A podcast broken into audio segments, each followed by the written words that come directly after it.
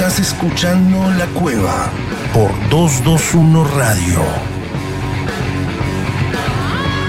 Bienvenidos, ¿cómo les va? Buen jueves para todos ustedes, buenas tardes, aquí estamos, somos La Cueva, último programa del año, hemos llegado al día de hoy, 16 de diciembre, eh, hemos arrancado el 11 de marzo el programa número 1, hoy programa 38, 38 semanas al aire, del otro lado ustedes escuchándonos, nosotros aquí en 221 Radio, nuestra casa, queremos agradecer, quiero agradecer eh, a, a Tosetti, la directora de, de la emisora, por primero por abrirnos la puerta a este proyecto que comenzó en, en la revista digital y las redes sociales y hoy por suerte hemos terminado nuestra temporada número uno aquí al aire de 221 Radio, donde hemos estado muy cómodos cada jueves hablando de música, hablando de rock, haciendo entrevistas, divirtiéndonos, escuchando buena música y con ustedes del otro lado, eh, en nombre de ella, a todos los compañeros de esta emisora que nos han recibido, la verdad, con las puertas abiertas, con los brazos abiertos y muy feliz de hacerlo. Eh, por otro lado también agradecer a, a Juancito de Vega, un amigo que es quien nos ha dado una mano enorme para que cada jueves también la repetición del programa esté allí en Radio Perio, como cada jueves a las 22 horas y además haciendo toda la edición, un fenómeno, manos mágicas de Juancito de Vega, así que un abrazo enorme para él también. De aquí estamos. En este último programa, como decíamos, terminando este 2021, este año pandémico nuevamente. Veremos qué nos depara el 2022, todavía no lo sabemos, lo cierto que vamos a tener las secciones como siempre, con los chicos que nos han acompañado durante todo el año, Axel Velázquez, cerrando hoy el capítulo final de la serie de la historia del rock, el Doctor Garay, también Santiago Patinio, en el día de hoy. Además, vamos a hacer un bloque diferente. Hoy no vamos a tener entrevista, sino que vamos a hacer un bloque eh, con una mesa frondosa, una mesa entre todos para charlar un poco y hacer un repaso de todo lo que hemos logrado y, y hablado eh, en este año en la cueva. Como siempre decimos, para comenzar rápidamente, hoy 16 de diciembre, pasaron cosas en el mundo de la música. Te las cuento y seguimos con más aquí hasta las 20 en 221 Radio. Dale. ¿Querés saber qué pasó un día como hoy? Efemérides. Efemérides. En la Cueva Cultural. La Cueva.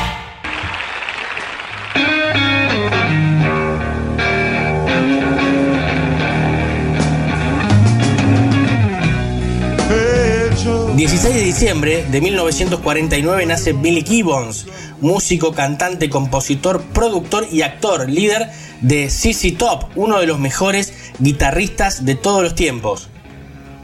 16 de diciembre, pero de 1966, se publica esta canción. Fue el primer single de Jimi Hendrix, Hey Show, un temazo, un clásico del rock que después fue versionado por muchos artistas. 16 de diciembre de 1986 se publica el EP, el primero de Guns N' Roses llamado Live Like a Suicide. Contiene las primeras cuatro canciones que grabó la banda y solo se lanzaron 10.000 copias.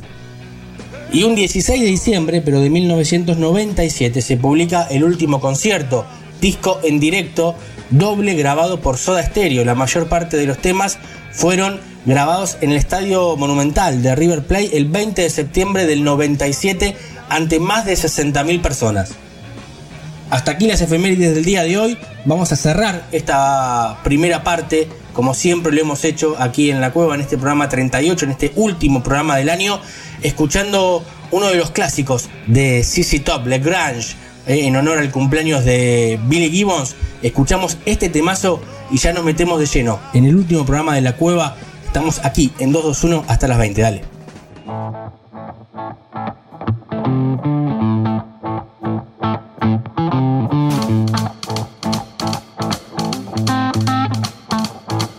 Rumors spreading round that Texas town. About that shack outside the Grange, you know what I'm talking about. Let me know if you wanna go home on. Estás escuchando La Cueva. Animate a entrar.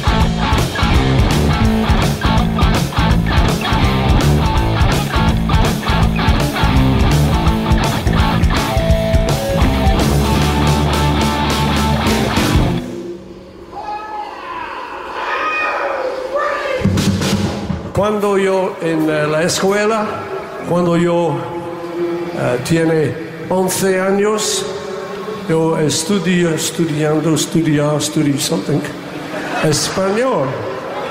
Naturalmente, amigo, sí. La cueva, la cueva. No somos iguales al resto. Y te vas a dar cuenta. And this is what I learned. Tres conejos en un árbol tocando el tambor. Que sí, que no, que sí lo he visto yo.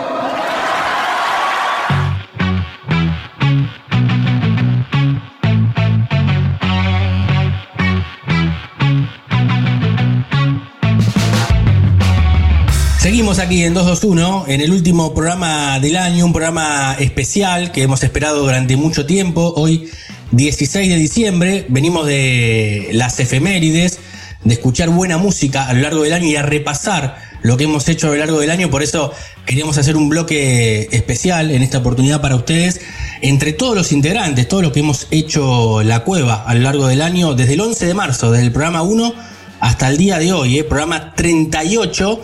Y en la mesa, mesa frondosa, como suele decirse en radio, lo tenemos a Axel Velázquez, al doctor Garay y a Santiago Patiño. Estamos todos aquí, los cuatro reunidos alrededor de la mesa. ¿Cómo andan, chicos? Buenas, Damián. Excelente. Eh, buenas noches. Bueno, bueno, un, un, gustazo tenerlos acá. Después cada uno va a tener su sección, como siempre, en el día de hoy que vamos a estar cerrando, pero eh, lo charlábamos en la previa, es increíble el repaso y, y las cosas que, que, hemos logrado, ¿no? Que hemos hecho en este año. Hablamos de música, hablamos de artistas, repasamos discos históricos, nombramos lanzamientos.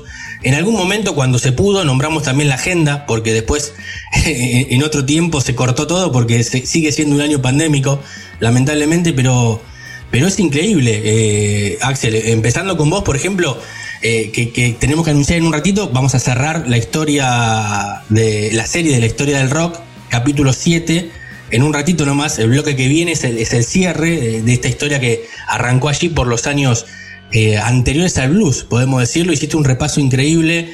Hablamos de discos históricos, eh, hablamos de artistas como Janis Joplin, Mick Ronson, Bill Ward, Jimi Hendrix, eh, Bob Marley, Bob Dylan, bueno, John Bonham, y me hace que quedo afuera porque hice el repaso hasta lo que pude de tiempo.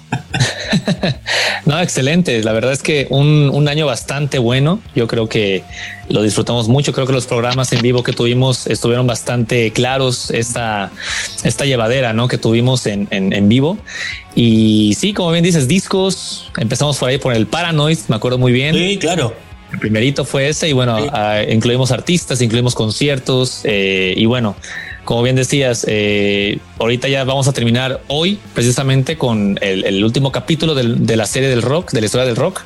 Así que pues encantado Damián, la verdad es de que buenísimo programa y ojalá que en un futuro haya más, haya para más, porque como bien dices, es, son temas larguísimos, son temas que cada uno podemos tener una hora o más y realmente nos quedaremos ahí sí, eh, sí, con sí. muchísimas ganas. Así que eh, buenísimo, muy, muy buen programa, la verdad. Sí, es, es increíble, es, es, increíble las cosas que hemos logrado. Lo decía recién eh, Santi, lo, lo, hablabas vos en la previa, la música da para, para millones de cosas. Eh, hicimos muchas, pero quedan tantos discos ahí dando vuelta. Este, además, otra cosa que, que, que, buena que tuvimos, ¿no? El tema de vamos a hablar de tal tema. Y era, sí, no, nunca hubo un no. Ah, sí. nunca hubo un no. Era, era, acá no puedes decir total libre elección, ¿eh? Hay que decirle al oyente del otro lado. O no, Santi, decíamos, ¿te parece? Hablamos y más. A veces charlando de algunas cosas surgían otros temas y terminábamos haciéndolo. Sí, es que lo difícil es eso, porque uno propone un tema y dice, che, muchachos, pongo esto sobre la mesa, charlamos sobre esto. Pero como hay tantos disparadores y la música tiene esto de que te lleva por muchas ramas, sí. ahí uno dice, pará, ¿no conviene mejor hablar de esto y después esto? Y, y termina eh, habiendo y desarrollándose ese debate en el que uno dice, bueno, qué tema es preferente o qué tema es conveniente para la sección. Claro. Pero como charlamos en la previa, la música tiene esas cosas que podremos estar dos horas hablando y no solo eso, sino que siempre queda algo por comentar o algo por charlar. Siempre, a veces, a veces no ha llegado el tiempo o a veces ha pasado rápido el, momento de la sección y después me imagino uno cuando lo, lo reescuchás y decís, mira, me faltó decir eso, podría haber dicho esta cosa, ¿no? Siempre te queda ahí dando vuelta. Por ejemplo, con vos hicimos artistas, hablamos de Sidney O'Connor, de Daft Punk, que justamente se, despidieron de la música. Eh, fue un año muy importante en cuanto a la música, más allá de, de la pandemia. Eh, hablamos de números unos póstumos, pero muchos lanzamientos sobre el final también del año. Sí, lo interesante y lo curioso es que por lo menos mi sección o esta sección se desarrollaba y se enfocaba más en historias y en curiosidades. Mm. El hecho de, por ejemplo, hablar sobre plagios, sobre eh, actores que se desarrollaron en la música, músicos claro. que se desarrollaron en la actuación en el caso contrario, pero cómo eso replicó y casualmente en la actualidad tuvo un hecho, tuvo algo que repercutió y algo en lo que se relacionó con eso Siempre. que hablábamos. Bueno, claro. un poco de eso también tiene esta sección que va a estar ahora en unos minutitos sobre los discos navideños, cómo en la misma sección se puede combinar curiosidades, mm. efemérides y al mismo tiempo actualidad, que es lo que no puede faltar, ¿no? Claro, claro, exactamente, exactamente. Y es, es, es maravilloso el repaso que hicimos como con vos, Fer. Este, eh, empezamos, empezamos, me acuerdo, con el disco de Paul McCartney, ¿no? McCartney 3, porque claro. salió justo en marzo. Paul McCartney en pandemia que, que se encerró ¿no? en, la, en, la, granja a tocar todos los instrumentos y en, sacó. En un molino. En un molino. En un molino. y sacó y sacó un disco solito. Sí, arrancamos ahí con Internacional y después decidimos un poco dedicarnos con, a rescatar discos históricos del rock nacional, ¿no? Y así recorrimos a Luis Alberto Spinetta, a Papo, a Charlie, a Fito, y bueno, pues los golpes, ¿no? Las, las pérdidas eh, Willy Crook, eh, Palo Pandolfo, entonces estuvimos un poco también repasando su carrera, repasando su discografía. Y bueno, y terminamos con lanzamientos. Eh, también el póstumo de Palo. Y, bueno, Santiago Motorizado que hizo su debut solista. Claro, claro, exactamente, exactamente. 36 discos en total, vos nombrabas recién, pero también hablamos de, dentro de Spinetta, Almendra, Invisible, de Charlie, de Fito, de los ratones paranoicos, de Virus, de Sumo, Dividido, Las Pelotas, Miguel Abuelo, Los Abuelos de la Nada, Box Day, Los Redondos. Es increíble el repaso y, siempre yo te decía, pues en el caso me, me, quedó porque yo soy fanático, ¿no? Pero nos faltó Andrés Calamaro. Mirá que eh, lo metiste ahí con los abuelos de la nada, pero nos faltó Andrés, ¿eh? Bueno, sí, pero es lo que decimos, te queda tanto y hay tanto material pendiente que, que, eso es lo bueno, ¿viste? De cada artista tenés un millón de cosas y otra cosa que, que, que recordaba era que de cada uno aparecía, como decimos recién, links porque tocaron con uno, después formaron una banda con el otro, los, bajistas de uno pasaron a formar parte de la banda del otro. Claro, claro. Entonces nos encantaba ir haciendo como ese currículum y árbol genealógico entre músicos, bandas, discos. Claro, claro, total. Y bueno, eso pasaba también, bueno, pasó con todos, como decía recién Santiago, ¿no? Como vas linkeando cosas eh, y no solamente de artistas, lo hicimos con, Axel cuando hablábamos de, Black Sabbath, dijimos, bueno, pero también después cumple años eh, Bill Ward, o hablamos de Led Zeppelin y hay que hablar de John Bonham, eh, o, de, o de Robert Plant, como lo hicimos en alguna oportunidad también. O sea, es como que siempre de, de una banda no solamente tenés el disco, porque después los nombres propios son importantes, ¿no?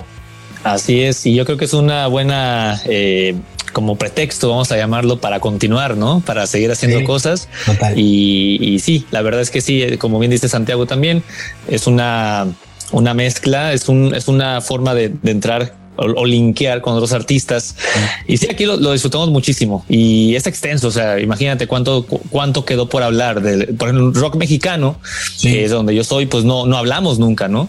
Eh, y hay bastante ahí. Entonces hay rock en español que también se puede tocar y o de otras geografías muy, muy importantes. Hay, rock mexicano que em, empezaron a, cantar en castellano y después influenciaron a nuestro rock propio, ¿no? nuestro rock argentino. Sí, sí, sí, totalmente. Y creo que ahí está una, una vertiente que, que queda para, para seguir explorando, ¿no? Sí, sí, y lo, bueno, ¿saben qué? Lo bueno que me pasaba con el encendido de la radio, no, es porque obviamente hacemos lo que nos gusta, pero entre, entre tanta radio comercial que uno escucha habitualmente cuando se sube, por ejemplo, al auto, no, en su casa, porque uno en su casa escucha lo que quiere, pero vos te subís al auto y no escuchás las, si pones la radio no escuchás las canciones que vos querés. Es muy raro escuchar a, o que suene Led Zeppelin, Los Redondos, eh, Bob Marley, que suene Coldplay, eh, Sting, ¿no? Elton John. Eh, es muy difícil, salvo una radio muy particular. Nosotros pudimos hacer en cada programa esa mezcla que haya quedado tan bien, ¿no? Juntamente con, con las entrevistas. Tenemos que repasar eh, es increíble la cantidad de, artistas, agradecerles de este lado a, todos y cada uno de ellos.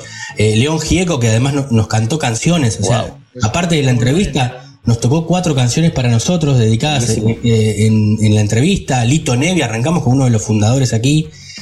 Joaquín Levington, Bayano, Alejandro Medina y Javier Martínez de Manal, Marciano Cantero, Manuel Orvillier, Juan Chivaleirón de los Pericos, Fabiana Cantilo, Hilda Lizarazu, eh, Débora Dixon, Baltasar Comoto de los fundamentalistas, que justamente fuiste el domingo Fer a, ver y cubrir el show, eh, Claudia Puyó, Lito Vitale, Vitico, histórico, amigo de Papo y, uno de los fundadores de Riff, eh, Carca de Babasónico, que fuiste vos también la semana pasada, Santi Averlos, Benito Cerati, el hijo de Gustavo, mm.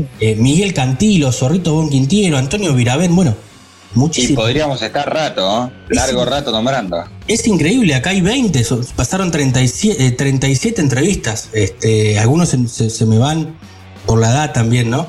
Pero se me van de la cabeza, no lo sé. pero, pero es increíble cómo, cómo se conjugó un, programa que, la verdad quedó muy bueno. Este, aprovecho para agradecer nuevamente en este bloque, eh, en nombre propio y de todos, a, a Mariana Tosetti, que es la directora de la emisora que confió en, este producto sin conocerlo, porque no es, no es sencillo. Eh, confió en lo, que, en lo que íbamos a hacer y bueno, por suerte creo que, que hemos salido ilesos. Después de 38 programas hemos salido ilesos al aire. Por lo menos en la revisión de contrato de julio no nos dijeron nada y llegamos hasta el final. No, bien merecido. una cosa que está buenísima es que comenzaron a, reabrir todo el tema de, los shows con buen aforo, ¿viste? Y, esto de poder ir a ver pelotas o fundamentalistas, cubrirlo. Eso la verdad que, dispara un montón de posibilidades también de, de, cobertura de shows en vivo, ¿no? Sí, sí, total, total. Ojalá que el año que viene sea diferente a este, estos, digo, estos últimos dos años parece un año entero, ¿no? El año pandémico es uno. El 2020, 2021 fue lo mismo prácticamente. Eh, pero ojalá que, el 2022, con el tema de, la vacunación y bueno, ojalá que, esté todo mejor y todo que mejor. claro, que sigamos viendo así shows como, como el que viviste en La Plata hace un par de días, 45 mil personas en el estadio único, algo maravilloso. Eh, bueno, vos, Axel, recién nos contabas en la previa, tenés entradas para para el comienzo del recomienzo de la gira de Iron Maiden. Eh, ojalá que siga así, porque los artistas mismos cuando los entrevistábamos nos decían, está todo muy lindo el tema del streaming, pero no nos gusta. No, se puede, no, es lo mismo. No, así no, no es lo mismo. Y ahorita la fortuna aquí en México al menos ahorita arranca, bueno, Iron Maiden, pero ya anunció fecha Gons también este Ramstein también. Entonces hay como que un movimiento ahí constante. Ojalá que, llegue a muchos lados también y que se mantenga. Pues tú bien dices, es complicado continuar así. Esta eh, online es muy frío, creo yo. Es no, no, es la misma energía, no, no se puede, no durará mucho. Exactamente el público, el calor es muy importante también. Totalmente, es, el ida y vuelta entre el artista y el público y es lo que genera motivación de los dos lados, obviamente. A ver si eh, Paul McCartney hace la última, ahí estaría buenísima. Bueno, ojalá, ojalá. Creo que, no sé, Santi, ¿tuviste la chance de verlo a Paul vos? Yo a Paul sí, tuve la chance de verlo, ah. en realidad en 2012 en el estadio River Plate. Después quise jugármela para tanto La Plata como el campo argentino de polo. No lo concreté, eh, lamentablemente, pero por lo menos me quedo con eh, el hecho de decir que lo vi. Lo vi a mis 12 años en ese momento eh, en el estadio de River Plate y después tuve la suerte de verlo a Ringo en el Luna Park. Así que por suerte los dos Beatles que hasta el momento están vigentes, los vi en vivo. Así que no, me quejo, no me puedo quejar. No, no te, no te puedes quejar. porque creo que hemos visto, los cuatro hemos visto grandes artistas. De, de muchos hemos hablado de muchos de los que hemos visto. Hemos sí, por supuesto. que, es lo importante. Estaba repasando y en marzo, ya ahí tempranito nomás arranca el Lulapalooza. Claro. Así que puede ser un, un buen comienzo de este Lulapalooza, ¿eh? Claro, con Foo Fighter, exactamente. Se suspendió la otra vez, ¿no? Precisamente. Claro. Se suspendió por pandemia. Claro, fue, fue pasado por pandemia. programó.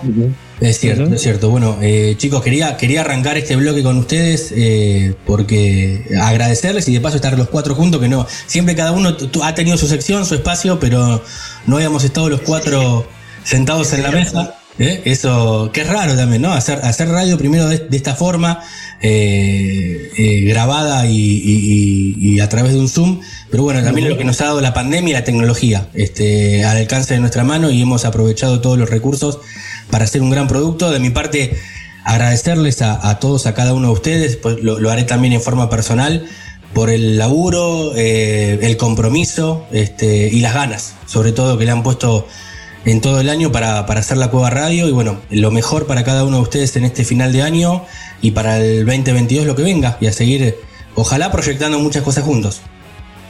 Ojalá. va a ser, vas a ver. Gracias y la verdad que un placer hablar de música, escuchar música, cubrir y formar parte de un programa que la verdad que me, me encanta cómo queda. Sí, eso, eso, eso, es lo importante. Eh, bueno, Santi, sí, que estás ahí levantando la mano como en la escuela. Sí, no, que lo disfruté, agradezco por supuesto a la 221, a mis compañeros, a, vos, Puma, por el espacio y un poco como decías vos, emoción y ganas hay y sobran, y sobran porque la música tiene esto, como decíamos, queda para comentar y nuestras ganas están, así que por nuestra parte tendremos mucho para charlar todavía. Bien, bien, claro que sí. Bueno, este, chicos, cerramos el bloque. Nos metemos, Axel, de lleno. Entonces, presenta vos y nos vamos eh, al, al, episodio final de la historia de la serie del rock. A ver cómo termina la historia, porque si no, la gente del otro lado no sabe, no sabe qué pasó. Así es, ya cerramos esta serie ya con el, el, último capítulo y ya estamos hablando ya en los albores del siglo XXI, ya estamos cerrando el siglo XX y vamos a hablar acerca de, bueno, voy a hablar acerca de lo que es el, los subgéneros del metal, específicamente los que surgen en los ochentas, como el thrash metal, todo el speed metal, todas estas bandas estadounidenses principalmente que es cuando es la respuesta a lo, a lo británico, pero también vamos a hablar de Britpop, de grunge, y de mucha, pues el último gran impacto del rock clásico del siglo XX. Así que quédense que aquí vamos a, hablar de estos detalles y cómo ahorita la nostalgia del rock clásico se mantiene aún. Bien, Axel, fantástico. Tanda, nosotros seguimos aquí hasta las 20 y nos metemos de lleno en eso y las secciones que faltan. ¿eh? Todavía falta la sección del doctor Garay y también la de Santiago Patiño para despedir el año. Aquí en la cueva, en el último programa del año. Dale. La cueva. Construimos esta ciudad, esta ciudad sobre el rock and roll. Encontrarte en algún lugar, aunque sea muy tarde. Muy buenas a todos los que sintonizan La Cueva Radio. Les saluda como siempre Axel Velázquez y hoy vamos a dar por terminada la serie de la historia del rock, de la mano del grunge, del Britpop, del thrash metal y el final del siglo XX.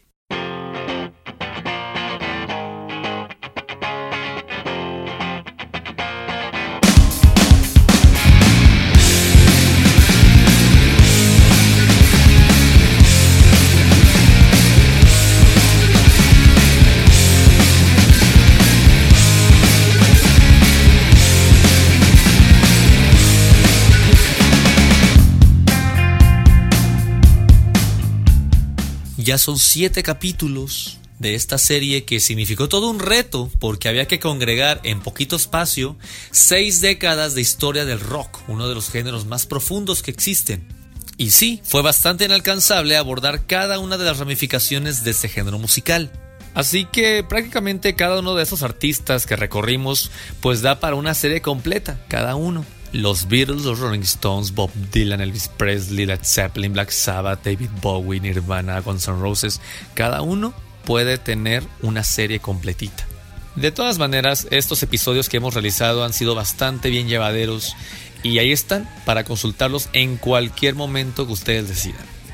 Así que damos inicio ahora con el final y eh, enfocados en el rock anglosajón nos habíamos quedado la vez pasada en la llegada de MTV en los 80s. Este programa de televisión, el cual hace que la música, el formato del consumo musical y artístico sea a través de las pantallas de las casas, en las televisiones.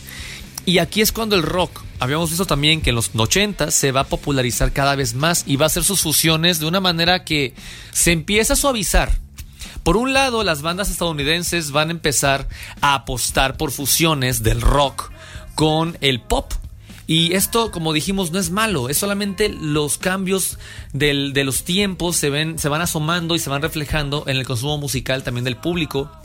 Y esto inteligentemente los artistas lo llevaron a cabo y lo convirtieron en un gran éxito. Habíamos visto cómo Kiss, que estaba en un principio orientada hacia un sonido de hard rock puro, de pronto a finales de la década van a sacar el disco Dynasty y donde se encuentra ahí el single I Was Made for Loving You, muy criticada porque de pronto Kiss demostraba que quería hacer fusiones con el pop y esta canción rosa las influencias del disco. Pero bueno, esto es parte de las influencias del momento, porque estaba la llegada de los Bee Gees y de Michael Jackson. Entonces todo esto se va a reflejar en la música y va a contagiar a los rockeros poco a poco.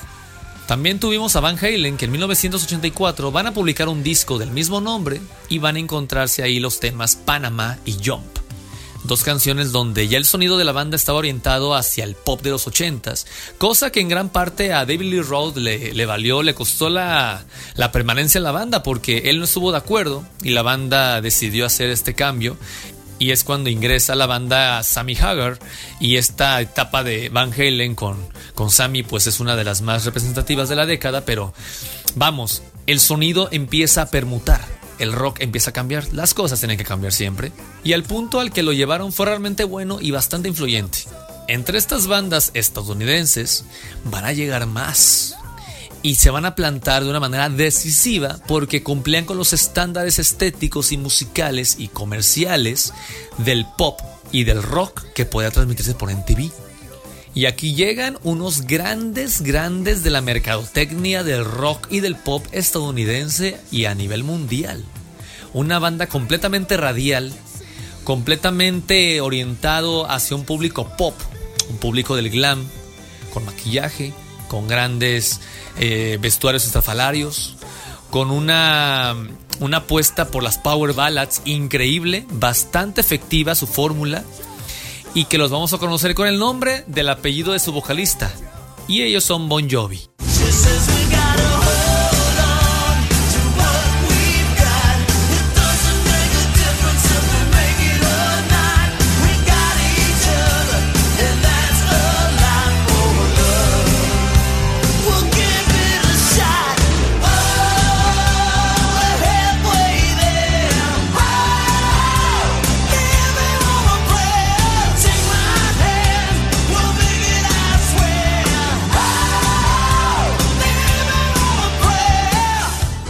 Si Bon Jovi es conocido a nivel mundial es por esta canción, Living on a Prayer, uno de los más grandes éxitos de toda la historia del rock y de los 80s específicamente, y responsable de popularizar a nivel mundial lo que era el glam metal de los 80s. Y no eran los únicos. Con Bon Jovi va a llegar Poison, va a llegar Dokken, va a llegar Rat, Stripper, van a llegar otras bandas muy importantes del género y las power ballads se van a concretar y se van a convertir como en la fórmula perfecta para conquistar las radios de todo el mundo y por supuesto la MTV. Y aquí es el auge del rock. Y entonces el MTV se convierte como el portavoz del rock, pero a través del glam metal. No tanto con el heavy metal de los 70s, tampoco con el futuro trash, tampoco con el crowd rock, que en Alemania hubo un subgénero muy importante que dio paso después al techno y que hasta David Bowie fue seducido y se metió ahí en, la trilogía de Berlín con Brian Eno. Hasta ahí el crowd rock llegó bastante lejos también y luego Kraftwerk y todas estas bandas, pero realmente no van a llegar a ser demasiado eh, expuestas en MTV. El glam rock sí y las power ballads van a conquistar el planeta entero y aquí van a llegar unos duros y estos duros se van a convertir quizá en la máxima eh, banda del glam en los 80s y va a ser una banda de Estados Unidos también. Aquí hay que decir una cosa, los pioneros de todo esto, los padres de todo el glam en Estados Unidos y en todo el mundo yo creo, independientemente de David Bowie con todo respeto y con todas las bandas británicas, va a ser una banda proveniente de Nueva York que va a durar tan solo cuatro años, de 1971 a 1975. Y se vayan a llamar New York Dolls.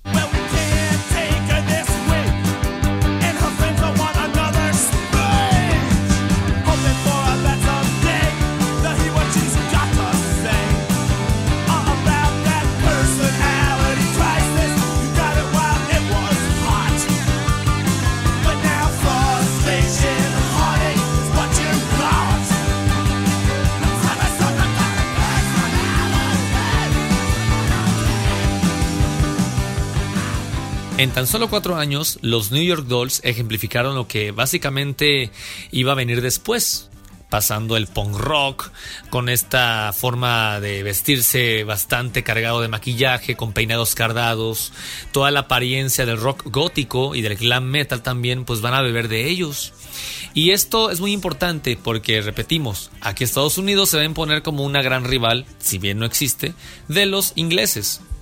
Pero si una banda va a ser la que va a consolidar este género, que son muchas, pero una la va se van a convertir como los abanderados también, muy muy fuertes, van a ser Motley Crue.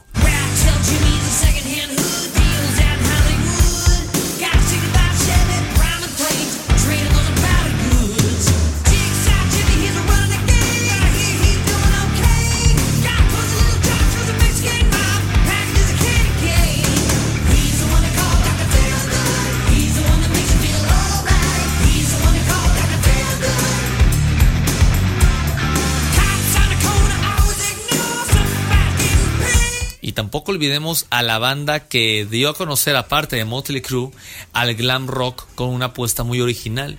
Y que ellos van a tener la mayor cabida de toda la historia de MTV, seguramente, de una banda de rock, Guns N' Roses.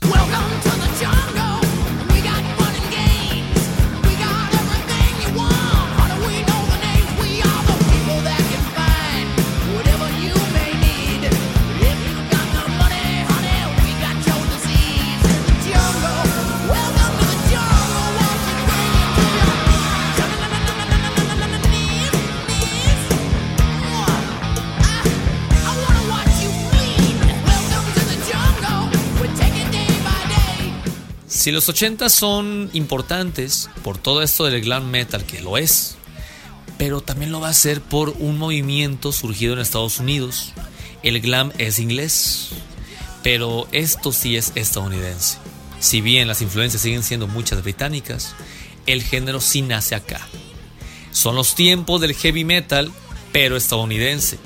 Y esto que era con mayor velocidad, con una voz más cruda, con unas técnicas de grabación superiores muchas veces a la de los británicos, cargadas de reverb, cargadas de efectos de compresores, de todas estas compresiones en la postproducción de los álbumes, aquí nace el que se va a llamar thrash metal. Y aquí aparecen los principales padres del género, Metallica.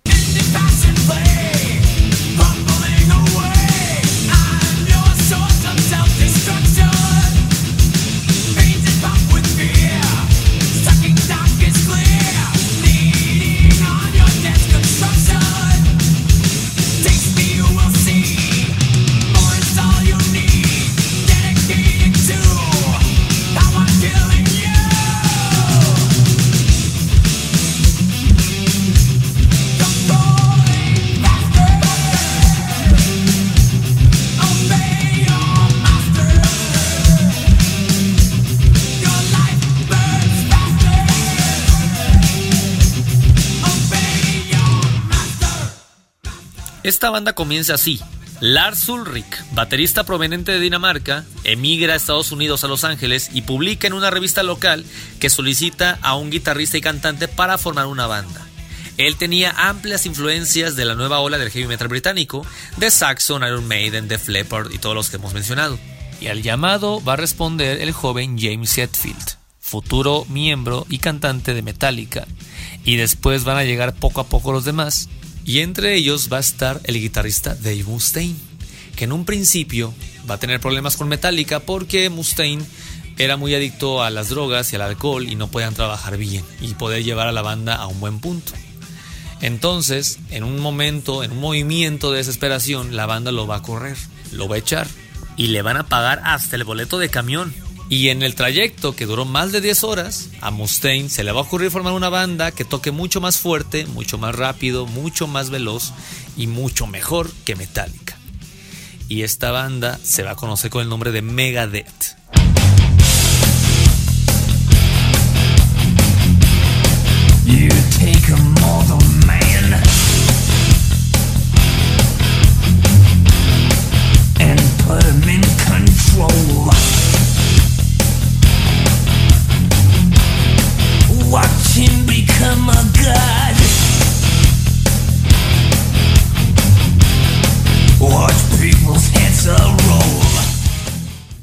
Se dice que la primera canción considerada del thrash metal, la primera que tiene esta característica de gran velocidad, es una de Queen, una canción de nombre Stone Cold Crazy del álbum Sheer Heart Attack de 1974, es decir, 10 años atrás ya Queen anunciaba el nuevo sonido de la década de los 80, el trash y las altas velocidades, que incluso Metallica va a hacer un cover de esa canción.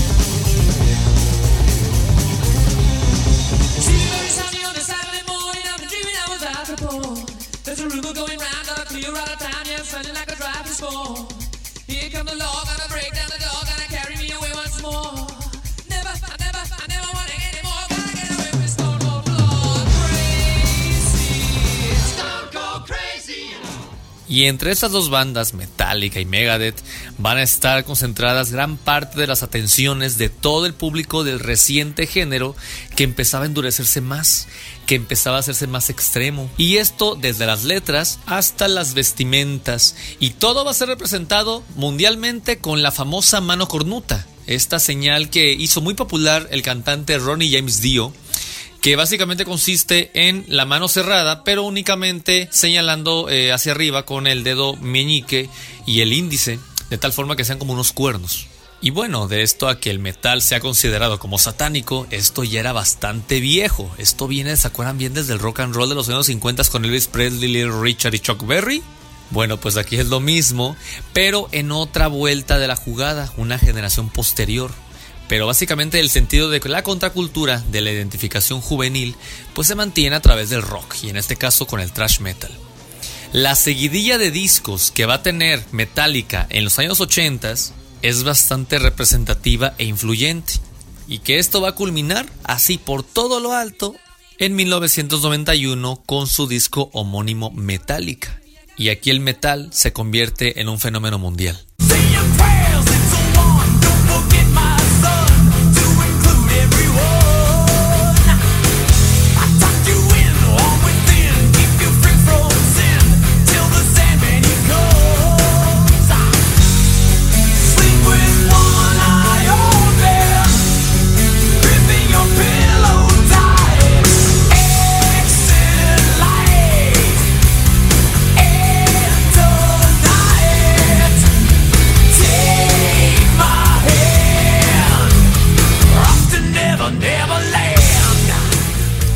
Tenemos una seguidilla de bandas como Creator, también Tankard, tenemos por supuesto Nuclear Assault y también otras dos bandas que junto con Metallica y Megadeth formarán las llamadas cuatro grandes del thrash metal. Estas van a ser Slayer y Anthrax. Entonces, entre esas cuatro bandas y otras más, se van a englobar una cantidad de géneros, subgéneros de toda esta corriente que era un metal extremo.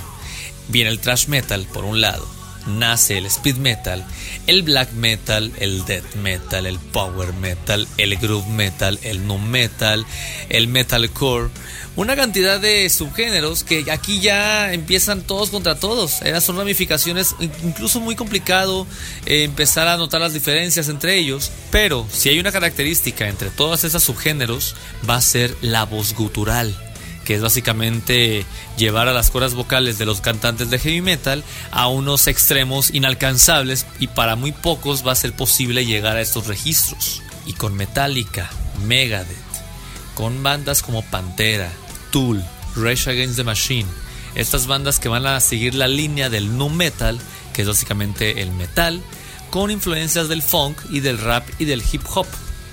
Y al entrar a la nueva década de los noventas, tenemos que hablar sí o sí de la revolución. Se trata de una subcultura urbana que nace en Seattle, Washington, la ciudad que vio nacer a Jimi Hendrix y que se convertirá en la capital mundial del rock a partir de 1991. Básicamente a finales de los 80, que es cuando surgen bandas estadounidenses como Pearl Jam, Soundgarden, Alice in Chains, Stone Temple Pilots y la estandarte del género, Nirvana. Y este género es el grunge. Y con el disco Nevermind, Kurt Cobain, Dave Grohl y Chris Novelisk van a dominar el planeta entero.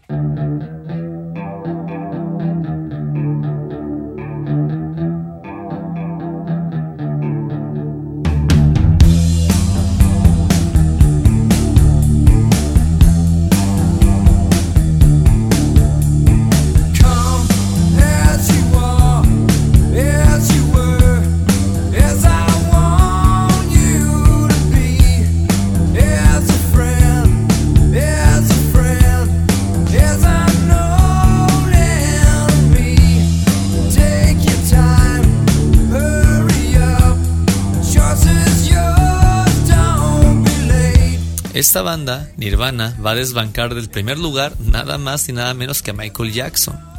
Un trío de chavales así, mal vestidos, harapientos, mugrosos, todo lo que el rock sucio urbano representaba, y va a destronar al mismísimo rey del pop. Con un disco que es el Nevermind, que va a vender a la fecha, lleva vendidas más de 50 millones de copias a nivel mundial. Y aquí empieza esta revolución. 1991 también va a aparecer Pearl Jam.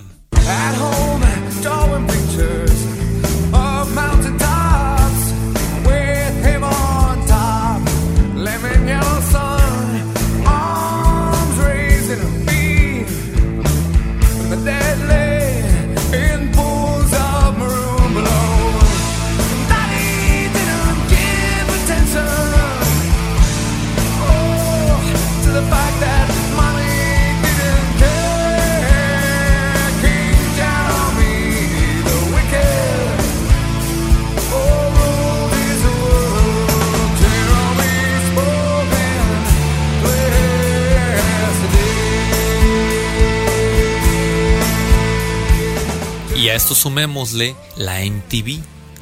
A todas estas, pues va a ser bastante bien aceptado en la MTV.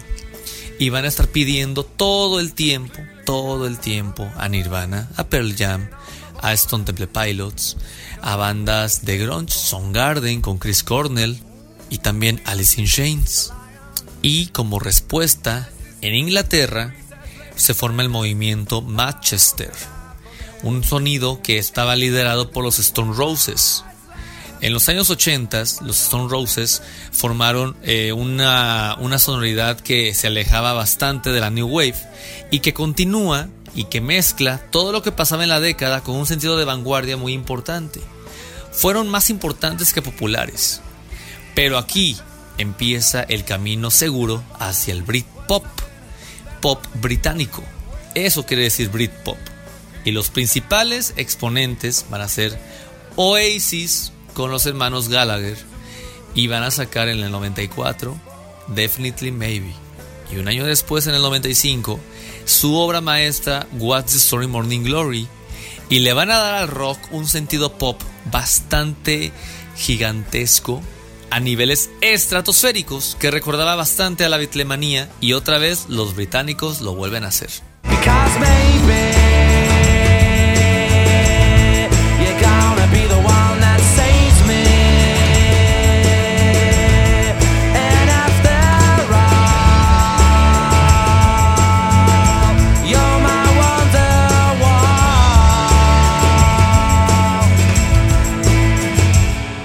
Y así llegamos al siglo XXI. Prácticamente el siglo XX se nos va con estas historias, estos relatos, estos discos, estos artistas. Y evidentemente faltaron muchísimas bandas por ver, desde U2, Ramstein, Kraftwerk, el rock en español, el rock canadiense, Rush.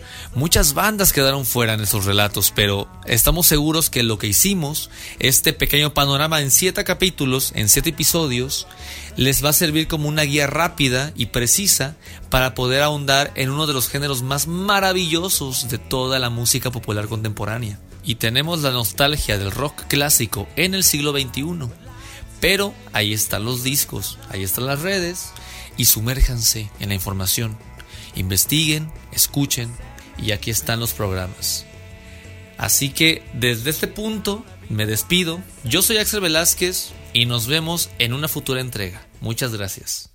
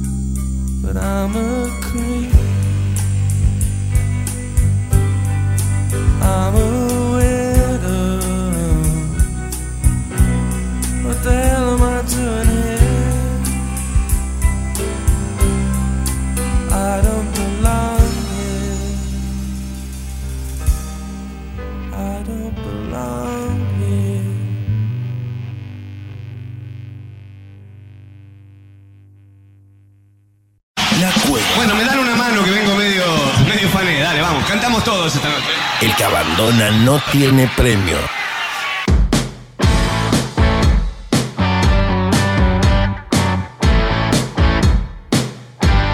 Seguimos aquí en la cueva, ¿eh? nuevo bloque que comienza.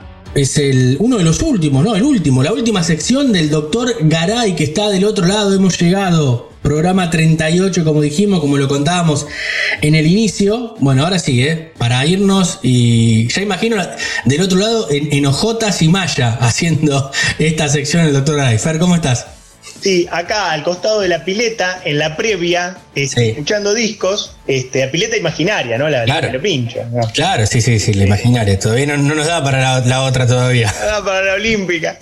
este, bueno, y 38, la verdad, ¿eh? se hizo. Se, se acumularon ¿eh? la- Sí. los episodios. Terrible, 38 semanas al aire, eh, ya, ya repasábamos algo de lo que fuimos haciendo en el primer bloque, pero, pero es increíble, pasó rápido, desde aquel 11 de marzo, bueno, y aquí estamos, en la última. Arrancamos con Paul McCartney, con vos. Exacto. Empezamos con la columna de disco con Paul McCartney, después nos fuimos dedicando más que nada a lo nacional. Claro. Pero bueno, hemos traído, como decíamos el otro día que hacíamos un poco el disco póstumo Sí, de Palo Pandolfo, Claro. también empezar a volcarnos un poco dentro de lo que es el rock nacional, la música nacional, a los estrenos. Y en este caso, ¿qué les traje a nuestros amigos de la cueva? a ver qué tenemos. les traje el debut, Sí. el debut solista de Santiago Motorizado. Mira vos, qué bien, muy bien. El debut, el debut solista se llama, salió hace poco en octubre, Canciones sobre una casa, cuatro amigos y un perro. Mirá vos,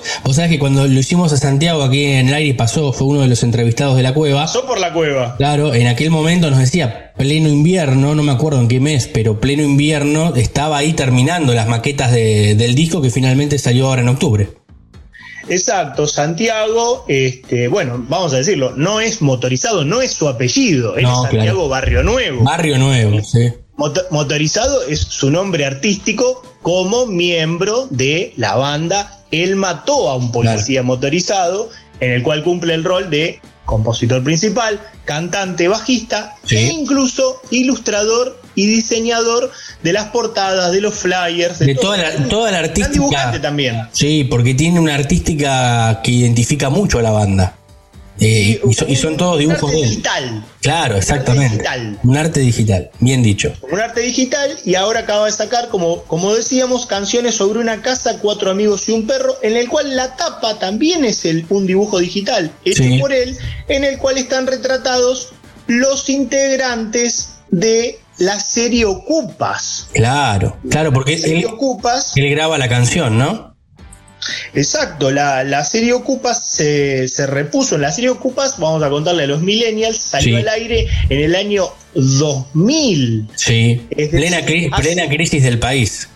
Exactamente, la, sí, una de tantas. Una, una de tantas, ¿no? Pero bueno, fue una, una de las más, una de las más jodidas que tuvimos, digamos. Una de las más complicadas, digamos. Yo- eh, y bueno, y ahí salió el director Bruno Estañaro, gran director del Sí. cine nacional, de, la, de la recordada Pizza Birra y Faso Sí, claro.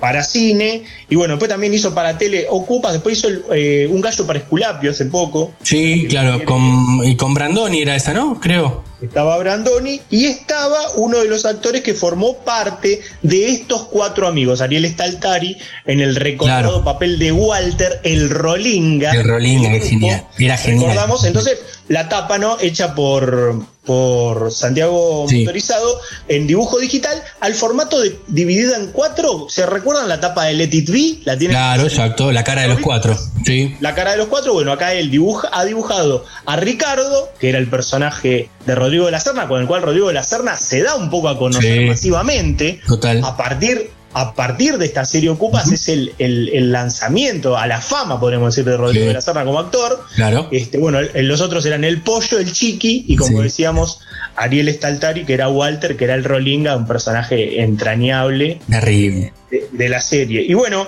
un poco la historia es esa. Eh, Estañaro lo, lo contacta a Santiago Sí. y, y le plantea que están con un proyecto de llevar la, la serie a Netflix, Claro. Sí. de subirla totalmente restaurada y, y para poder eh, verla. Con lo cual Santiago cuenta que se murió. Se murió, se Sí. murió de locura porque Claro, era fan enfermo de la serie. Sí, totalmente. Fanático de la serie. Fanático enfermo de la serie dice que hasta tenía todos los VHS, el viejo formato de, de la videocasetera, en la casa de sus viejos, guardados, numerados, todos los capítulos, y que, y que siempre los siguió viendo y que sabía diálogos de memoria Sí. de, de ser un enfermo. Así que eh, él cuenta que prácticamente se le cumplió como, como un sueño increíble. Formar parte de, de- de tu serie favorita en algún punto. Claro, totalmente, total. Y encima hacer, hacer la música, que es lo que vos haces, ¿no? Haci- haciendo lo que te gusta, además. Exacto, exacto, porque en realidad la cuestión pasó por un tema de los derechos, un tema de derechos de autor. Claro. El formato original para, para televisión había muchos temas de los Beatles, era, una serie que, que conectaba mucho con la música, había mucho rock, Sí, mucho. mucho, mucho Beatles, Jimi Hendrix, bueno, temas eh, que para después conseguir derechos de ese tipo de, de artistas es prácticamente imposible y en Claro. una plataforma como Netflix Claro, internacional hay que hacer esos trámites, digamos. Claro, exacto. No, no es sencillo. Uno cree que es fácil poner la musiquita, pero hay una cosa atrás, hay, un- hay una cuestión legal atrás que si la haces te matan, ¿viste? No, no, es, es importante, es importante tener todo ahí registrado porque, porque claro, es una, una plataforma internacional de Claro. streaming, digamos. Claro, Así que bueno, esa es, ese es un poco la, la cocina de cómo fue. Y entonces él lo que, lo que se encontró, que le vino como anillo al dedo, porque esto transcurrió en el 2020 pandémico, Sí, en el cual él no podía salir a hacer las giras y los Claro. recitales que tenía pautado con Él Mató. Claro, él tenía mucho, tenía una gira importante por Sudamérica, iban también a España, todo eso se le se canceló todo, claro. Sí, sí, en ese sentido, eh, él mató, está, está cobrando ya una, y él mismo, ¿no? Como, Sí. como personaje, como, como cantante, una trascendencia realmente importante y trascendiendo muchísimo las fronteras de la ciudad, ¿no? Ya, eh, porque siempre lo hemos mencionado, ¿no? Ha habido muchísimos grupos en la ciudad de La Sí. La amplia mayoría ha quedado para un consumo del público de acá. Y después Claro. hemos tenido los casos históricos, ¿no? Sí. Los redonditos, virus, estelares, Sí, sí, guasones. Guasones, sí, exacto. Porque creo que él mató, él mató empieza a entrar en ese, en ese nivel, ¿no? En ese escalón, sobre todo mucho para afuera. A, a veces Exacto. piensa más para afuera que para adentro incluso. Exacto, tocando mucho este Chile, México. Ecuador, me acuerdo que decía Ecuador, en Barcelona y Madrid en el Primavera Sound, que es el como el cosquín rock de ellos, ¿no? Primavera Sound, en el cual eh, creo que están eh, nuevamente en, programados para, para la grilla. E Sí. Incluso eh, vi un flyer que los anuncia en Los Ángeles también. Claro, Para, para una nueva presentación. claro. Así que sí, y bueno, y, y entonces comenzó a aprovechar ese tiempo que tenía de parate con su Sí. banda y a abocarse a- al proyecto de, de hacerle un poco de banda de sonido a la nueva reposición de Ocupas para Netflix. Total. En principio, él cuenta que Estañaro le dijo que, que necesitaba siete temas, que le gustaban siete temas de, de Él Mató para ponerlos en el Sí. lugar. Eh, a veces no se utiliza el tema entero, sino muchas veces Claro. fragmentitos. Sí. Eh, se utiliza como muy bajito, Muy bajo. escena. Sí, sí, sí, sí, exactamente. Él se, eh, Santiago se recontra copó y le dijo, no, te los grabo nuevos especialmente para, para la serie. Para la este serie. tema". Charlando con Estañaro le dice, bueno, y vos sabés que tengo 45 partecitas más que también tengo quilombo con los derechos. Yo te, yo te hago todas, Todo, claro. todas. y le dice, pero mirá que hay momentos que, que- que- que es más este, folclórico, momentos que, que en la escena meritaba poner algo de cumbia. No, no, te hago lo que vos quieras. Te hago lo que vos quieras. No, claro, Claro. imagínate. Se volvió Llaman loco. para, para formar parte de la serie de la cual soy fanático. Claro. Así que bueno, eh, acá está el disco, lo, lo venimos escuchando y repasemos un poco eh, la lista de invitados. A ver, ahí no- nos metemos, mira, antes de la lista de invitados nos metemos con alguna una, una de las canciones de- del disco para meternos de lleno. Está- ahí está muy bien, Polvo Estrellas. Sí. Polvo Estrellas. Este, cor- como cortina, muy bien ahí el operador, eh, en donde lo encontramos a, a Santiago cantando, cantando acá como una onda más parecida a, a El Mató, podemos Sí, decir. podemos decir que sí. Sí. Pero acá hay un detalle que le queremos comentar a nuestros amigos oyentes. No se piensen que están ante un disco de El Mató. Claro, Esto es otra cosa. Es un disco solista, es más intimista, es eh, hay otras Más cuestiones. intimistas Sí. y él se va a meter con unos géneros que no ha transitado. Por ejemplo, la cumbia. Claro. ¿Y para quién va, y quién va a llamar para, para la cumbia? A Vicentico. A. Vicentico atenti la lista de los invitados. A Eh, ver. cuenta, cuenta, cuenta Santiago, claro, que, que- que están en un grupo de, de WhatsApp con Vicentico de, de músicos, de Sí. que se juntan a jugar al fútbol. Claro, qué lindo lo que es ese grupo de WhatsApp, no imagínate. Tremendo. Los memes, me imagino. ¿no? Así que, claro, así que le, le, le hizo el convite, esto se hizo en un, en un estudio ahí en, en Boedo, y, Sí. y la mejor onda, eh, Vicentico para, para, para sumarse al proyecto, y eh, también cuenta Santiago que otro sueño que se le cumple, porque Claro. para él, eh, Vicentico es eh, uno de los mejores cantantes, si no el mejor Lejos. cantante Sí. del rock nacional, lo considera. Es más, cuando hicimos la entrevista, él eligió cerrar con una canción de Vicentico, de su último disco. Después, él cuenta que charlando con Vicentico, le dice, mirá, dice, y ahora para una escena tengo que meter tango. Dice, y él se encontró, lo que cuenta Santiago es que me encontré, primero hice los rock, que son donde me siento más como Sí. pez en el agua. Claro. La cumbia se me complicó. Mm, ahí tuve que, ahí tuve que, que empezar a estudiar y a investigar cómo meterlo eso. sí. Igual dice por ahí, por ahí metí un poquito una, una guitarrita medio, medio heavy ahí Claro. atrás. Este, pero después en el tango, claro, decía, le, le- lo charlaba con Vicentico y Vicentico me dice, ¿por qué no lo llamás a Melingo para eso? Claro. Para lo del tango. Ah, bueno, listo. Listo. Y lo contactó y dice que la mejor onda Melingo y se suma y participa también eh, haciendo, haciendo la juventud. La juventud es el tema en el cual participa Melingo de, de invitado. Así que tremendo, tremendo. Después Jorge Serrano, integrante Sí, de, de los decadentes.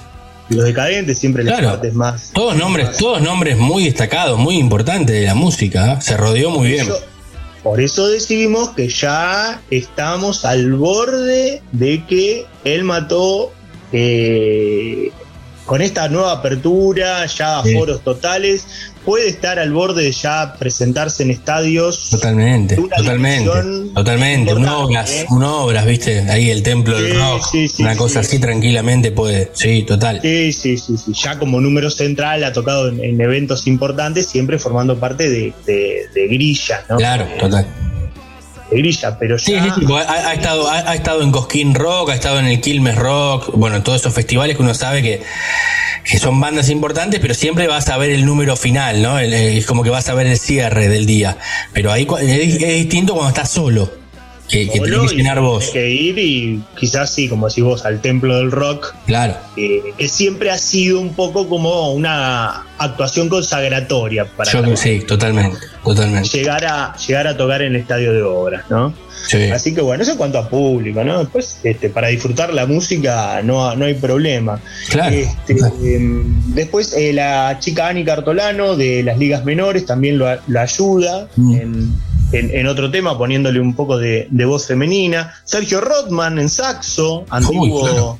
antiguo saxofonista de también de los Kayaks, ¿no? Claro, sí. ¿No es, el, no- no es el marido de Deborah Dixon? ¿Sergio Rodman también? No, de, mm, de la otra chica que de Mimi Maura. Ah, de Mimi Maura. Ahí está. De Sabía que se salía con alguien, pero no, claro, con Mimi Sí, Maura. sí, con alguien del con alguien Claro, hace mucho, hace mucho tiempo con Mimi Maura, que también ha hecho muchas colaboraciones en el rock argentino, viniendo de otro país incluso.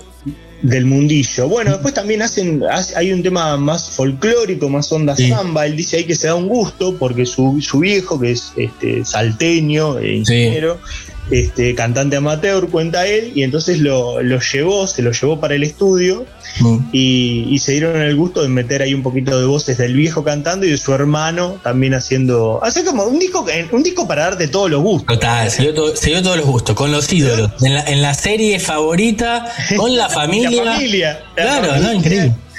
No le que hizo Le el de la ¿sabes- tapa. ¿Sabes que le faltó que, que entre a cantar una canción con la camiseta de gimnasia? Que es otra, otra de sus pasiones y listo. Tal cual, tal cual. Gran fanático de Gimnasia de Esgrima La Plata y eh, totalmente conmovido y emocionado con la presencia de Diego Maradona. Sí, to- totalmente, totalmente. Este, pero bueno, es, es un disco como decís vos. Te puede gustar o no en las primeras escuchas, por ahí te parece raro, no es el mató, es otra cosa diferente. Pero es un buen disco, es un buen lanzamiento para, para lo que va del año, para esta época también, ¿no? Para escucharlo con tranquilidad. Y saben que, y saben que él hace muchos años que está con el Mato. Creo que 2003 arranca. 2000, sí, claro, 2003. 2003, una cosa así, estamos. eh, sí, Casi ¿no? 20. Eh, casi, casi 20, ¿viste? Claro. Y él siempre lo que cuenta es que le han ido quedando muchos temas Mm. eh, que él consideraba que era para interpretarlos en forma solista, que no Claro. cuadraban un poco con la onda del mató. Entonces él venía haciendo cada tanto algunas presentaciones Sí. solistas y ejecutando esos temas y pensando en sacar su debut y su disco solista. Bueno, ninguno de esos temas formó, terminó formando parte Claro. de este, es su disco solista, así que ya tiene el material para su segundo. Para su segundo disco solista. Increíble, ¿eh? Y, y siguiendo con la banda, porque no es que, no es que se cortó, se, se- se cierra la banda y él sigue como solista, ¿no? Que muchas veces ha pasado. Sigue, digamos, en, No. en la polifunción. No, no, ellos ya, ya están, este, ya están en otro, en otro nivel. Incluso el último de, de Él Mató, la síntesis O'Connor, ya lo grabaron en Estados Unidos, Sí, con claro. un nivel técnico y de Sí. producción impresionante a, a todo nivel. Pero bueno, no contento con eso, no contento con eso, este proyecto de, de hacerle la música a Ocupas, Sí. están aparte en otro disco. Eh, unas vacaciones raras se llama, y es Sí. como el disco de esos siete temas Sí. que Estañaro le dice que necesitaba y que él le dice, bueno, te los grabo, no, te los grabo nuevos. Claro. Y a, y a- y a ese y a ese 7, que, es- que eran antiguos temas de Él Mató, le, sumió, le sumó un, in- un inédito que es La Otra Ciudad, que tiene videoclip y en el cual participa uno de los personajes secundarios más impresionantes que tenía la serie, que es el famoso negro Pablo, hincha del Doque. Hincha del do, claro que sí. Hincha del Doque, que vemos los 20 años que han pasado Sí. con el cuerpo del negro Pablo. Sí. El videoclip está tremendo. Les recomendamos a nuestros amigos de la cueva que si lo pueden buscar y- en, en YouTube. Todo, el negro todo Pablo se levanta, se Está levanta en el doque, se pone la camiseta de, de Doc Sud y sale, bueno, con un destino medio truculento. Ahí no, no- no les spoileamos qué pasa. No, no, no, exacto. Pero bueno, muy recomendable el disco y también la- para el que no la vio la serie y para el que la vio volver a verla, porque además te, te- te lleva a otros tiempos, a otros momentos. Es una serie que, que sigue siendo actual, además. Eh, Es una serie Sí, que sigue-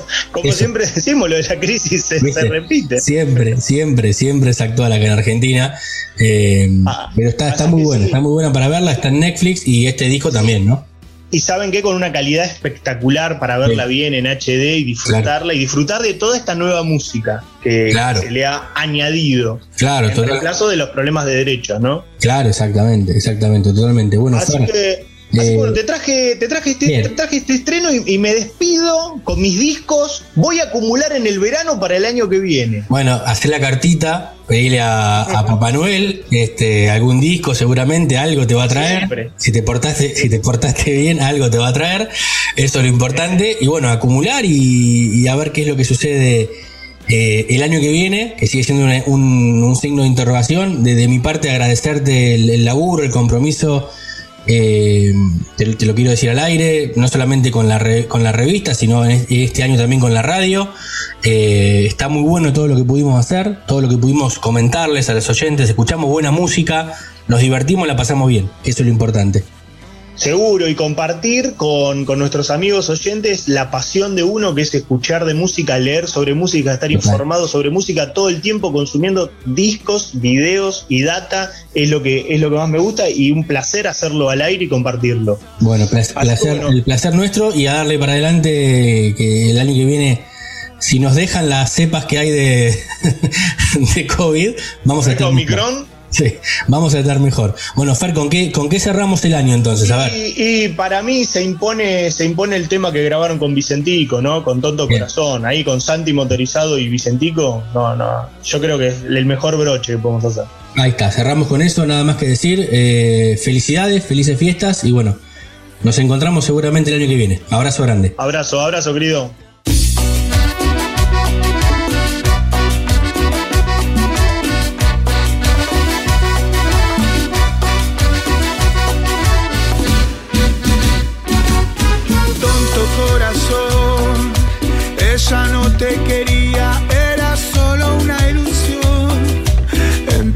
Fantasías nunca entraste en razón. Tonto corazón,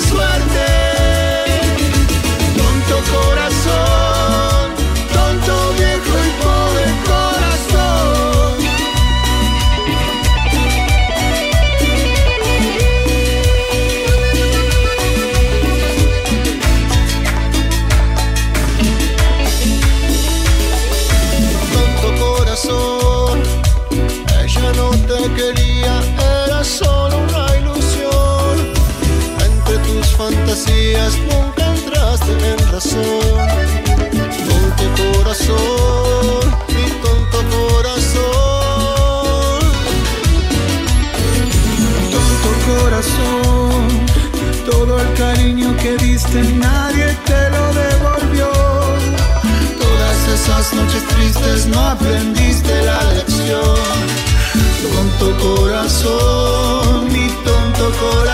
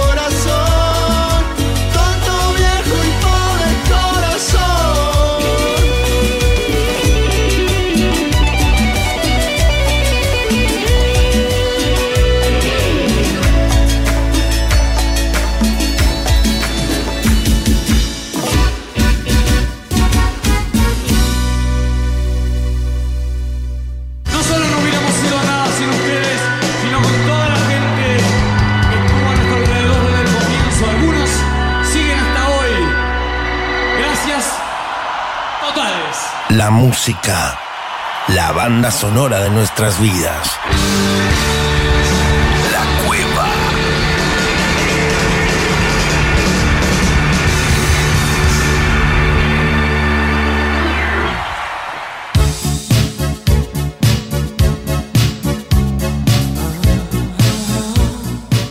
Último bloque bloque del último programa del año. ¿eh? Ahora sí, ya nos queda muy poquito, ya nos estamos despidiendo. Eh, ya se vienen las fiestas, y ahí estamos escuchando algo de fondo que seguramente tiene que ver con eso, pero vamos a hablar con Santiago Patiño, que ya habíamos hablado en el comienzo del programa, en el repaso que hemos hecho, pero ahora solamente con su sección, la última sección del año. Mira la responsabilidad que le damos, es el último penal, lo tiene que hacer sí o sí Santiago Patiño del otro lado. Santi, ¿cómo estás? Espero invocarlo entonces, espero porque esto nos lleva a la final o ganamos el mundial. Buenas Claro. noches, Puma, buenas noches, queridos oyentes. En este último, sí, bueno, me dieron el lujo a mí o la frutilla del postre de, de cerrar el último programa de este año que estuvo cargado a ver de, de historias, de actualidad, de curiosidades, lanzamientos y hablando de todo esto, medio que en este programa mezclamos todo. Mezclamos O sea, estamos en época, en época navideña, festiva y tenemos actualidad, aniversario y bueno, alguna historieta, siempre viste que metemos alguna curiosidad. Claro, hicimos una, una ensalada de fruta, tanto que se usa ahora para, para comer y para postre, de un montón de cosas a lo largo del año en este recorrido y qué mejor que en el último hacer una mezcla de todo, ¿no?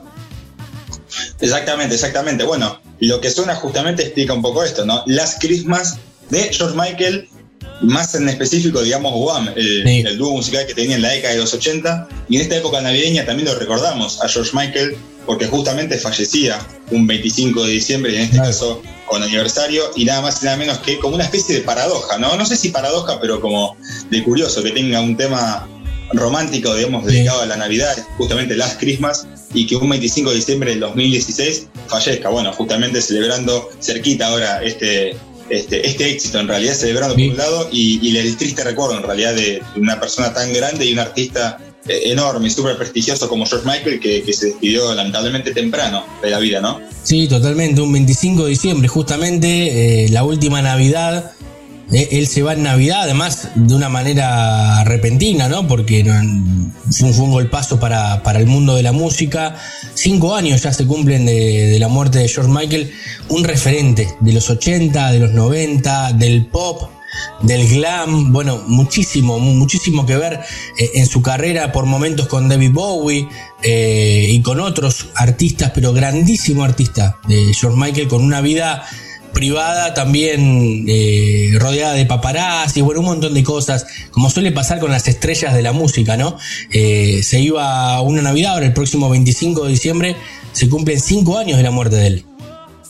Sí, sí, cinco años y pareciera haber sido ayer. En realidad, justamente como lo explicabas vos, eh, un artista enorme que le dio mucha importancia a la Navidad porque él la, la celebraba mucho y es como decís vos, es repentino porque en este caso él estaba durmiendo. Claro. Estaba durmiendo y, y- y su pareja es quien lo encuentra e intenta reanimarlo como puede, digamos, de manera casera, por decirlo de alguna manera, digamos, lo, lo poco que un, que un ser humano que no estudió ni RCP ni, ni, ni primeros auxilios, digamos, eh, intentó hacer lo que se pudo. Lamentablemente los médicos tampoco pudieron reanimarlos y así fue eh, el fin tristísimo de, de George Michael. Claro, muy joven además eh, para el mundo de la música. eh, y escuchamos esta canción que fue un éxito. Y además no solamente fue un éxito en la década del 80, sino que en esta época del año siempre en algún lado la vas a escuchar. Esta canción porque fue icónica para la Navidad, este tema. Fue icónica como también lo fueron siempre los álbumes navideños, por ejemplo, arrancando, a ver, te digo, año 57, Sí. Elvis Christmas, Elvis Christmas álbum, o sea, un nombre que vos decís, Sí, clarísimo, ¿no? Bueno, justamente Elvis Presley, uno de los primeros eh, artistas consagrados, podríamos decir, o grandes o, o muy exitosos, que le dieron como tanta importancia a eh, un disco navideño, justamente esto marcó sin dudas un antes y un después a los Jingle Bells, como se decía. Eh, bueno, tiene justamente ocho villancillos eh, y cuatro temas, los que son más espirituales, como ese eh, Peace in the Valley, también que es lo, lo que se escucha bastante. Tal vez no tanto en Argentina, pero sí en Estados Unidos y sobre todo en las zonas donde se crió y, y vivió mucho Elvis Presley, se le da mucha importancia a los discos navideños y sobre todo a este que salió en 1957, eh, histórico. Pero bueno, a ver, tenés, por ejemplo, año 70 eh, 63, perdón, eh, A Christmas Gift for, eh, for You, de Phil Spector, por ejemplo, Claro. ni de James Brown, que en el año 95 hizo un Funky Christmas, que en realidad no tenía mucha letra, sino que era una base funky con el estilo de, de- genial. de- de- claro, de James Brown, pero la diferencia es que James Brown se tiraba al piso, se abría de piernas, volvía y bailaba todo con un gorrito de Navidad, ¿no? A, difer- a diferencia de otras ocasiones. Era maravilloso. Bueno, la- la- las discográficas, como bien decías, en, en ese momento, eh, arrancan en la década del 50, ¿no?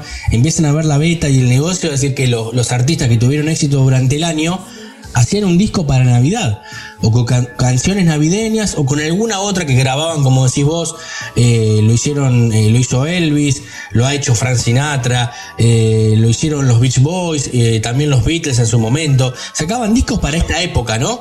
Que después por ahí no tenía nada que ver con la discografía o con lo que hacían ellos, pero era para vender justamente porque es la época de mayor venta y mayor consumo, sobre todo en Estados Unidos.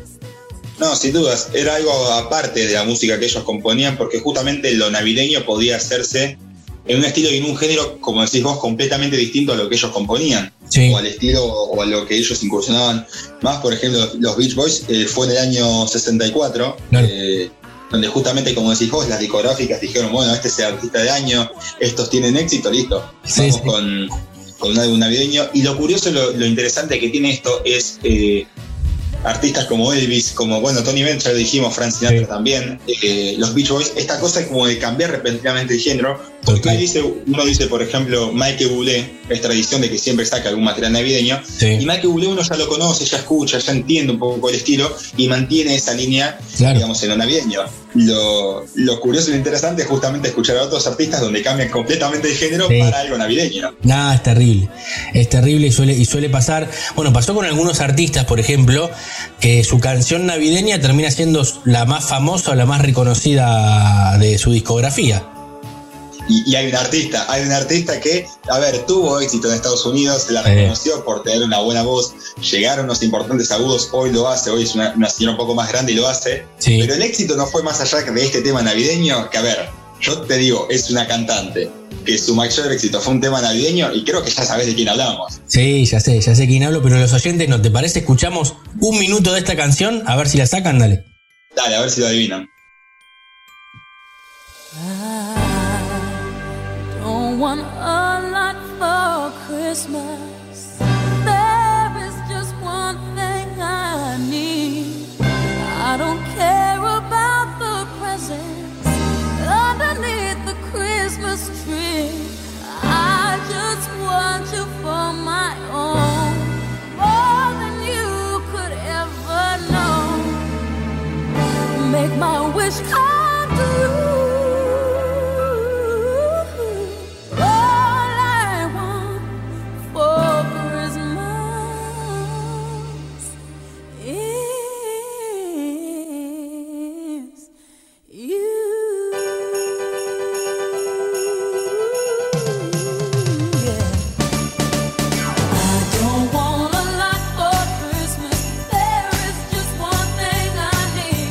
Es muy conocida, muy conocida la canción, es muy conocida la cantante también. Yo, vos sabés que últimamente estuve muy metiéndome muy en su historia porque terminé justo esta semana de ver la serie de Luis Miguel y aparece porque fue novia de Luis Miguel, ¿o no? Exactamente, tuvieron ahí un, un romance justamente y es la época en la que María Carey, de quien hablábamos, si le sonaba este tema, All I Want for Christmas y You, parecía que iba a tener un repunte O sea, bueno, eh, María Carey, la, la- la actriz, la, la actriz, perdón, la cantante por excelencia en Estados Unidos, Claro. y Luis Miguel como lo era en México, por lo menos en Latinoamérica. Sí. Sí, este tema, a ver, que de María Carey que, salió un poco como, digamos, después de ese momento de estrellato, ¿no? Porque Claro. tuvo su éxito, tuvo sus cosas importantes. Sí, incluso, incluso, incluso actuó, vos dijiste actriz, te salió primero actriz, pero fue, eh, fue actriz también.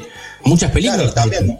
Claro. También, también. Y sin embargo no se la recuerda tanto por ser actriz, sino por eh, ser cantante y en, el- en este caso con este tema que salió en el 94 y hay una versión un poco más reciente, ya de 10 años por lo menos, del 2011, que la sacó con Justin Bieber, Justin Bieber artista de ese momento, Claro. eh, clave que también como que llevó de vuelta al estrellato a María Carey, eh, que a ver, es un poco lo que decíamos recién. Si bien tuvo éxitos en Estados Unidos, entró en los charts, pero a nivel mundial se la consagró y se la conoció por este tema. Claro. Y a quienes sean tal vez eh, muy jóvenes, eh, les digo mi edad o más chicos, en realidad Sí, 20 sí. o 21 para abajo, Sí. y no conozcan tanto, seguro la habrán escuchado en TikTok, porque es una, una música que en época navideña Claro. suena en todas las redes sociales todos los años. Total, total, como como decíamos, como la canción de George Michael, hay canciones que se van repitiendo siempre eh, en toda esta época del año, en muchas, en publicidades, en, en las redes sociales hoy en día, para armar algún video, un compilado, ¿viste?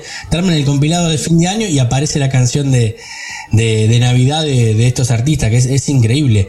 Eh, como decís vos, como no, no se ha utilizado mucho eh, en Argentina, ¿no? Por este lado, Lo- los artistas no lo han hecho, pero sí, sobre todo en Estados Unidos, en menor parte en Inglaterra, en otras partes del mundo, de hacer aunque sea una canción o un disco entero de Navidad.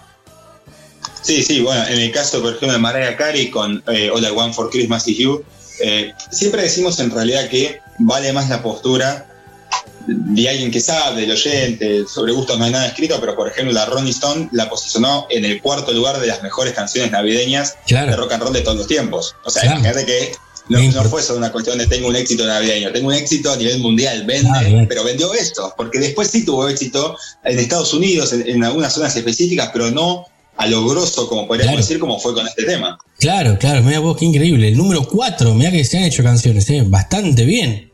Metió- Y debe seguir facturando además por esa.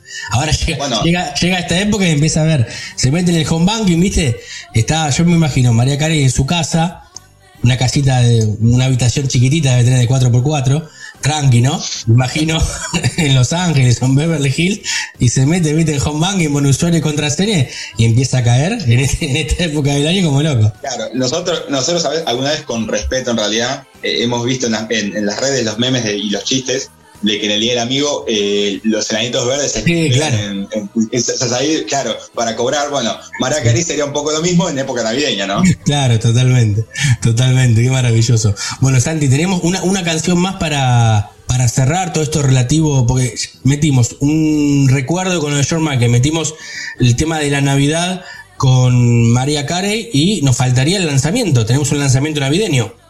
Lanzamientos, podríamos estar horas hablando, Luis Miguel justamente que en 2006 lanzó un álbum, Bob Sí. Dylan que justamente lo hizo para que las regalías y todo lo ahorrado se destine a organizaciones benéficas, pero nos mantenemos con la actualidad. De arranque hablabas de George Michael y que participó con otros artistas.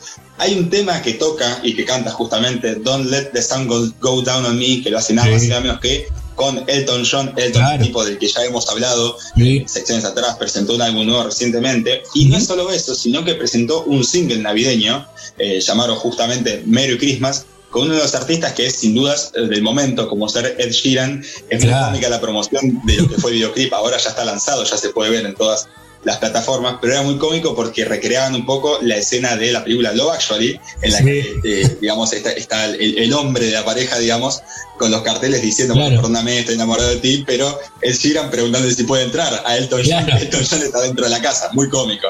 Qué increíble, Ed Sheeran que viene a reemplazar un poco a, a Elton John, tal vez en, en lo que es el, el cancionero inglés, ¿no? Porque muchísimos éxitos, canciones muy similares en, en estilo, ¿no? Obviamente uno llegando al final de su carrera, haciendo su eterna gira despedida, que se verá si se puede hacer o no, y otro en el punto más alto, bueno, ya hace muchísimos años viene teniendo Sheeran el punto más alto de su carrera, me parece que no tiene techo.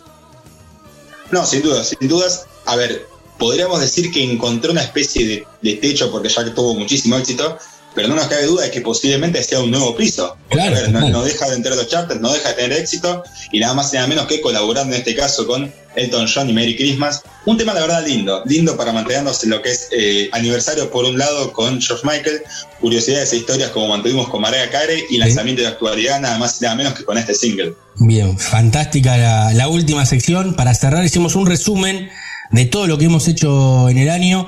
Eh, Sandy, quería agradecerte al aire, eh, ya te lo voy a decir también personalmente, pero al aire, eh, el laburo del año, el compromiso, eh, nunca un no, eso es lo bueno. Eh, eh, nos hemos entendido muy bien, quedó- muy buena la sección, hemos, eh, nos hemos divertido, que eso es lo importante, y creo que del otro lado el oyente también eso lo ha, lo ha reconocido, y hemos hablado de todo. Hicimos discos, hicimos artistas, hicimos curiosidades, lanzamientos, bueno, de todo, y bueno, esperemos que, que ver qué, qué nos depara el año que viene, si hay temporada 2 o no de la cueva, pero ahí, ahí me gustaría seguir contando con vos, eh, como lo hacemos tanto en la revista, y bueno, a seguir consiguiendo cosas que es lo importante. Eh, para mí fue un placer y me queda nada más que palabras de agradecimiento.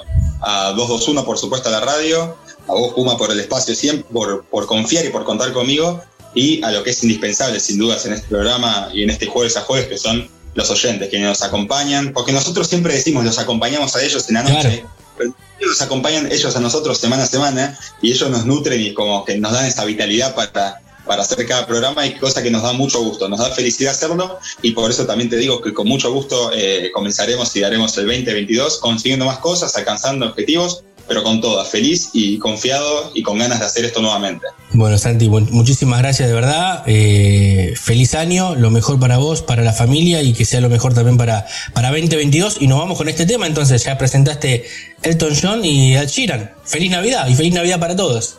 Feliz Navidad para vos, para todos los oyentes. Ed Sheeran y Elton John. Merry Christmas. Build a fire and gather round the tree. Fill a glass and maybe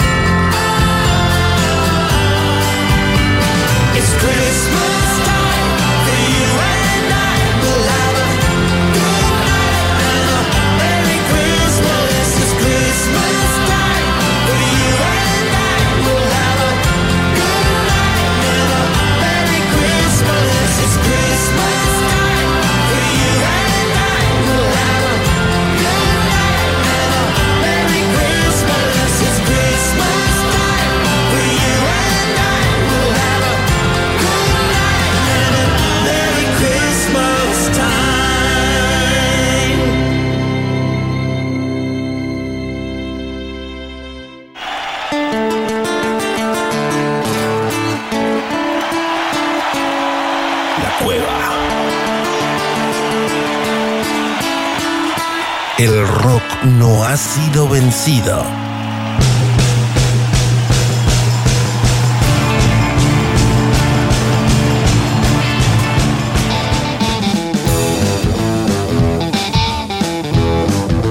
Última parte, ¿eh? ya nos vamos, ya nos vamos por este año, por el 2021, en este último programa que tenemos aquí de la cueva, donde hemos finalizado la serie de la historia del rock. Qué recorrido hemos hecho. Están en los podcasts para poder seguirlo en Spotify, en la cueva radio, para ver cada capítulo, los siete capítulos de esta serie del rock de Axel Velázquez. Hablamos como siempre con el doctor Fernando Garay, con Santiago Patiño, a quienes vuelvo a agradecer al aire eh, el trabajo, el compromiso del año. Hemos hecho un producto en el cual estamos muy contentos de haberlo logrado, de la manera que han salido, muchísimos entrevistados, han pasado en estos 38 programas, Lito Nevia, León Gieco, Joaquín Levington, Fabiana Cantilo, Hilda Lizarazu, Bayano, Miguel Cantilo, Antonio Virabén, Zorrito Bon Quintiero, Germán Vilela de los Rodríguez, Baltasar Comoto, Débora Dixon, Claudia Puyó, Javier Martínez de Manal, Willy Piancioli de Los Tipitos, Alfredo Todd, Juanchi Baleirón, Emanuel Orvillier, Benito Cerati, Adrián Barilari de Rata Blanca, Vitico Carca, Alejandro Medina, miren, y sigo, ¿eh? Ricardo Tapia de la Mississippi, Santiago Motorizado, Manuel Moretti, Willy Quiroga, Richard Coleman, Lito Vitale, Cóndor Esbarbati de Bersuit, Fran Nasser de No Te Va a Gustar, bueno, y muchos más. Pasaron todos en este año, qué increíble cómo pasó volando y la cantidad de entrevistas. Hemos hecho un gran recorrido por la historia de la música, del rock argentino, del rock nacional. Aquí en la cueva fuimos muy felices de hacer esta primera temporada aquí en 221 Radio. Vuelvo a agradecer a la directora de la emisora, Marianela Tosetti, por confiar en nosotros, porque teníamos un producto y ella confió inmediatamente y dijo sí, háganlo. Y bueno, ha salido todo bien, por suerte. Con el diario del lunes salió todo bien. Gracias a ustedes por estar del otro lado. Y bueno, eh, la fiesta ya terminó. Adiós amigos, dice la canción con la que nos vamos a retirar de los Rodríguez. Un servidor se despide de vos. Llegará el momento de juntos volver a empezar.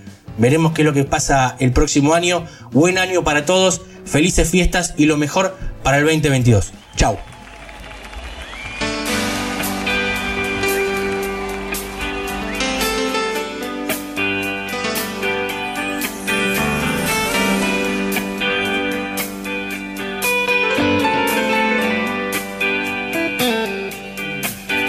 Amanece ya y los últimos invitados están poniéndose sus abrigos o arrodillados,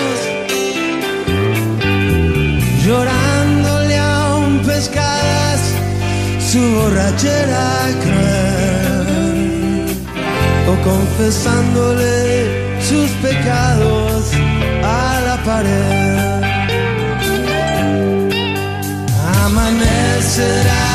Y los últimos que quedaban se irán.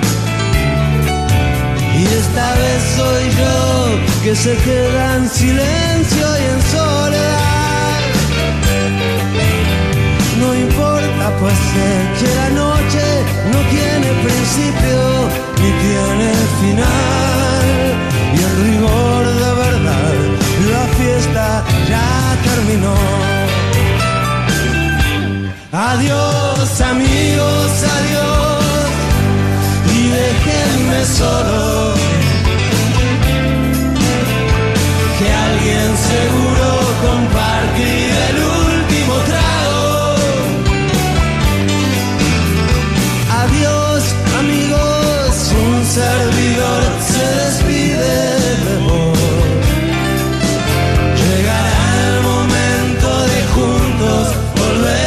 Llegará el